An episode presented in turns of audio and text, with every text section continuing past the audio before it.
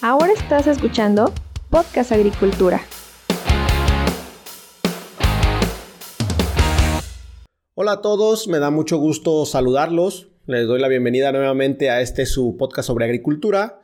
Yo soy Olmo Axayacat, consultor agrícola, y el día de hoy en este episodio les voy a hablar sobre la variedad luna de aguacate. Y les voy a hablar sobre este tema porque últimamente he visto varias noticias por allí en el internet que tienen títulos incluso medio alarmistas, obviamente con los cuales tratan de llamar la atención y que indican que esta variedad podría terminar perjudicando a la industria del aguacate en México. ¿Es esto cierto? ¿Realmente esta nueva variedad va a potenciar a la industria del aguacate? ¿Qué va a suceder con la competencia entre esta variedad y el aguacate Hass? Pues bueno, son las cuestiones que voy a abordar en esta ocasión.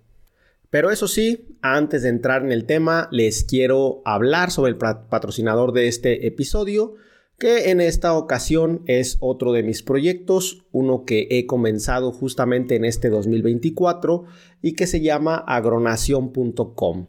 Durante este año les voy a tener bastantes sorpresas, les voy a tener información interesante sobre este proyecto, el cual ya he comenzado de manera muy lean startup, solamente con un canal de WhatsApp. Ustedes pueden buscar en WhatsApp eh, Agronación y les va a salir mi canal.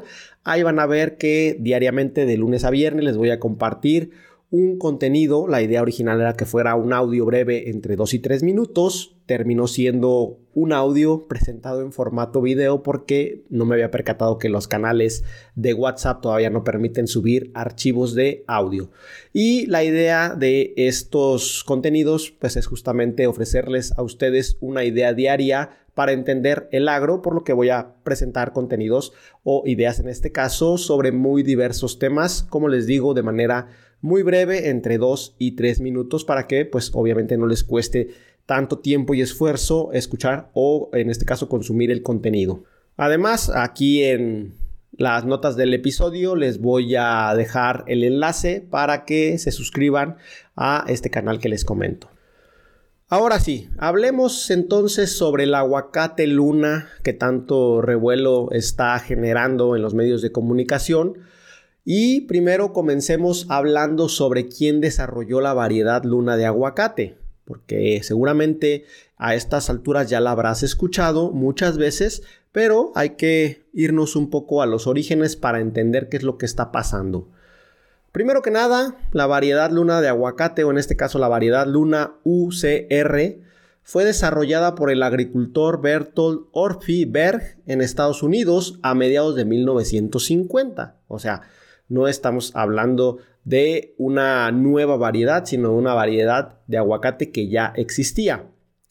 Esta variedad de aguacate tiene características únicas como una piel que no se torna negra cuando madura, como por ejemplo eh, todos conocemos el aguacate Hass, que es un aguacate el cual su piel se torna negra cuando el aguacate madura. Obviamente este es, eh, digamos, el tipo más importante de aguacate en México, en Estados Unidos y en el mundo quizá. Pero oh, existen muchas otras variedades que les llaman de piel verde o que en este caso son aguacates que, cuya piel no se torna negra al momento de madurar, sino que se queda verde. Y obviamente, pues el aguacate luna es uno de estos tipos de aguacates.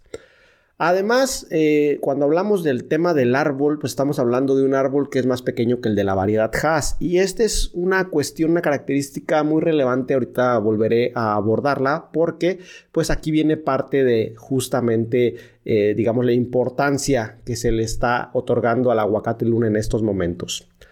Fue la Universidad de California en Riverside, por eso le llaman variedad Luna UCR por las siglas de Universidad de California en Riverside, la cual firmó un acuerdo millonario con la empresa española Eurosemillas especializada en avances agrícolas para poder comercializar esta nueva variedad. Bueno, aquí se me pasó decir que justamente esta variedad que fue desarrollada por un agricultor en Estados Unidos en 1950, pues fue retomada por la Universidad de California y sus especialistas para eh, obtener digamos, una nueva variante, nunca mejor dicho, de esta variedad y poder comercializarla. La descubridora, o en este caso la desarrolladora más bien de esta variedad, es la investigadora Marilu Arpaya, quien es responsable actualmente del programa de mejora de aguacates de la Universidad de California en Riverside.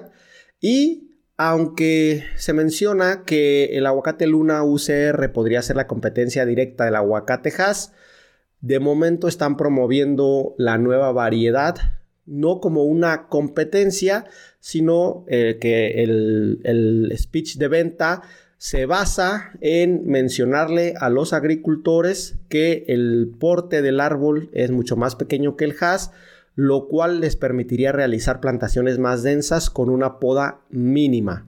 Este es el argumento principal de venta ahorita para la variedad y sin duda pues eh, tiene importancia porque el hecho de tener un porte de árbol más pequeño nos, tiene, nos da muchas ventajas en el caso del aguacate. Además, también se destaca por ahí que Luna UCR es resistente a enfermedades, a sequías, a altos niveles de salinidad en el suelo pero bueno, esto siempre hay que tomarlo con pincitas. Los que trabajamos en el agro sabemos que muchas veces se venden las variedades de diversos cultivos como eh, poseedoras de ciertas características que una vez estando en campo, pues la realidad es que no era para tanto. Ahora bien, la variedad Luna UCR de aguacate va a revolucionar a la industria del aguacate o vamos a ponerlo en otros términos. Esta variedad de aguacate puede afectar a la producción en México? Porque justamente así lo están planteando muchos medios de comunicación, como que ha llegado el, el killer has y la realidad, desde mi punto de vista, es que no. Vámonos un poco por partes. El hecho de que la variedad luna haya sido desarrollada en Estados Unidos, especialmente en California, pues obviamente no es una cuestión fortuita. California es en estos momentos el mayor productor de aguacate en Estados Unidos. Hay algo de aguacate en Florida, me parece que todavía queda. Y para le de contar, creo que en Hawái me parece que también hay un poco, pero no es tan relevante. En fin, cuando hablamos de aguacate en Estados Unidos nos estamos refiriendo a California. Y obviamente en California, con las condiciones limitantes que tienen en estos momentos y que han tenido en las últimas décadas, pues les es muy difícil competir de manera directa con la producción mexicana y en este caso con, la importación de aguacate mexicano que eh, ocurre en los Estados Unidos. De manera general podemos decir que Estados Unidos consume el 75% de todas sus importaciones provienen de México, la mayoría de ellas del estado de Michoacán, hasta hace poco era en su totalidad del estado de Michoacán, ahora ya se sumó Jalisco, pero pues este porcentaje nos indica que cuando Estados Unidos piensa en aguacate, pues piensa en México, no necesariamente piensa en California. Entonces el hecho de que tengan esta nueva variedad, pues es un intento por competir ni siquiera por competir, vamos a ponerlo por sobrevivir para que la industria del aguacate en California pueda sobrevivir eh, las siguientes décadas eh, ante las fluctuaciones que existen en los mercados derivadas de un montón de factores. Pongámoslo claro, primero que nada, California no tiene mucha agua, parece ser que en el último par de años por ahí han tenido algunas lluvias importantes, pero de todos modos California, por la región en la que se encuentra, por la presión sobre el agua que ejerce la enorme cantidad de población que hay ahí, pues obviamente siempre va a haber un problema relacionado con el tema del agua y aunque se quiera hacer una agricultura sustentable, pues todos sabemos que el aguacate o los árboles de aguacate consumen mucha agua en comparación con otros cultivos. Aquí pueden tratar de dorarnos la píldora como quieran, pero al final de cuentas el aguacate es por ser un árbol, pues es un cultivo de un porte mayor a lo que puede ser una, una hortaliza o a lo, que puede ser, digamos, eh, un cereal incluso y consume mucha agua. Y en California tienen problemas con el agua, pues eso obviamente va a ser una limitante en las siguientes décadas por lo menos para la industria del aguacate en California. Pero hay otro punto bien importante y es que California no tiene mano de obra, o en este caso no es que le sobre el tema de la mano de obra y por eso buscar una variedad de un porte más pequeño, que ya las existe, que esta variedad luna pues no es la única, hay muchas más, pero obviamente pues los investigadores han determinado que esta es la que puede, digamos, coexistir al mismo tiempo que, que existe el HAS pues el hecho de tener una variedad de porte pequeño ayuda muchísimo porque el tema de las podas se reduce considerablemente. El tema incluso de, de las aplicaciones, de los manejos que tienen que hacer, pues se facilita bastante.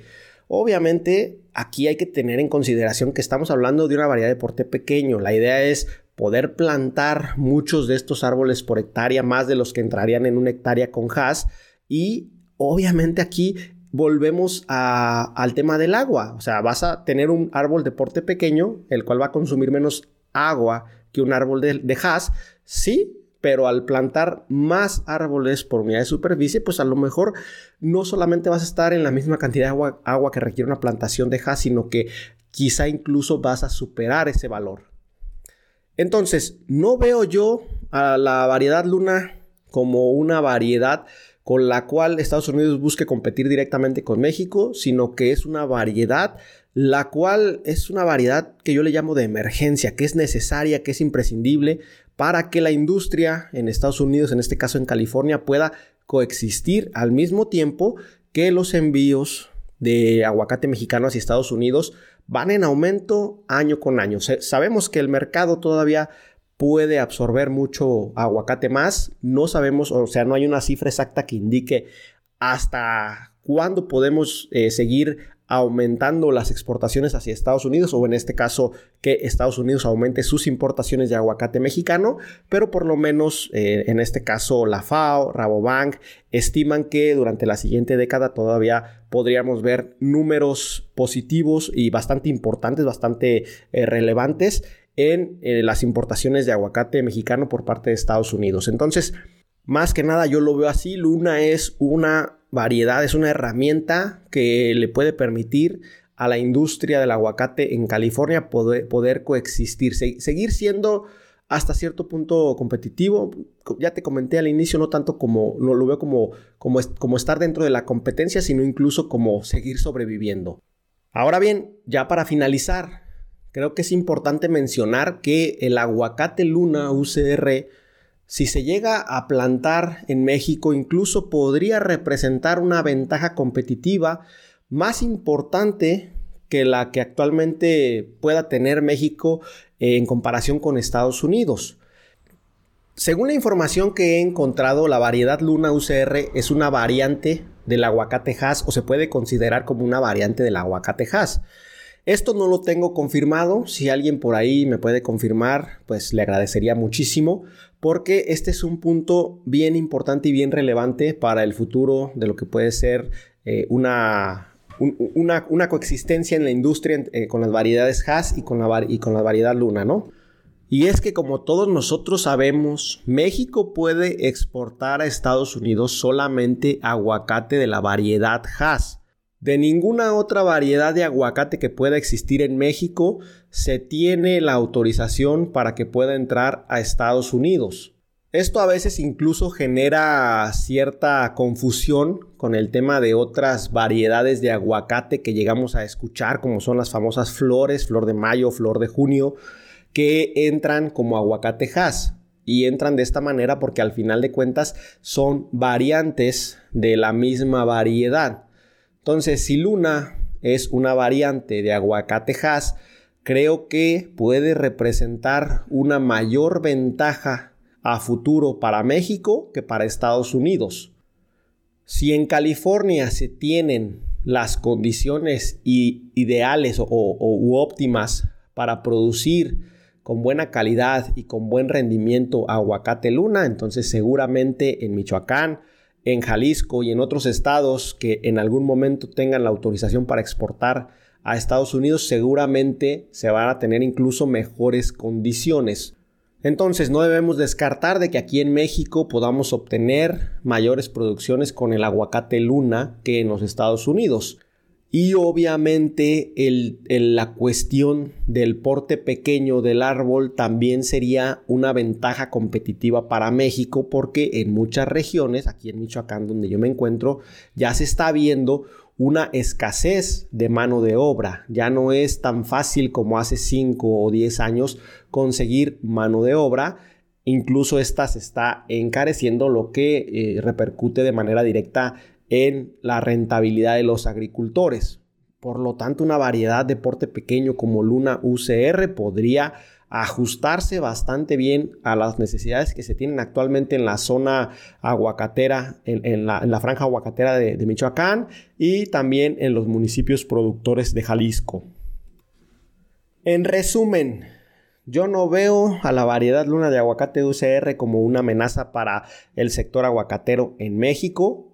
De hecho, incluso podría yo verlo como una herramienta que cuando se incorpore a la producción acá en México va incluso a impulsar todavía más la producción nacional, obviamente con las consecuentes exportaciones que se van a dar hacia el mercado estadounidense.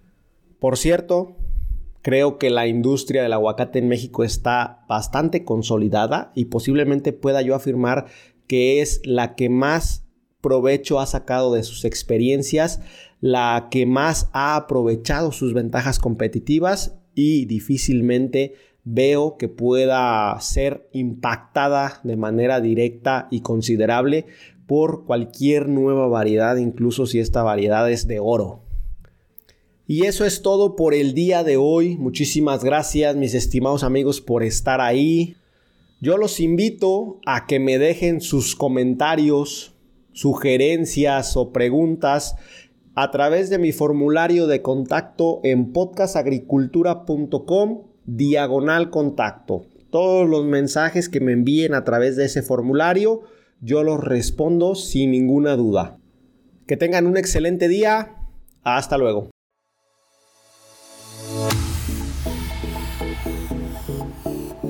Hemos llegado al final de este episodio. Muchas gracias por escuchar Podcast Agricultura.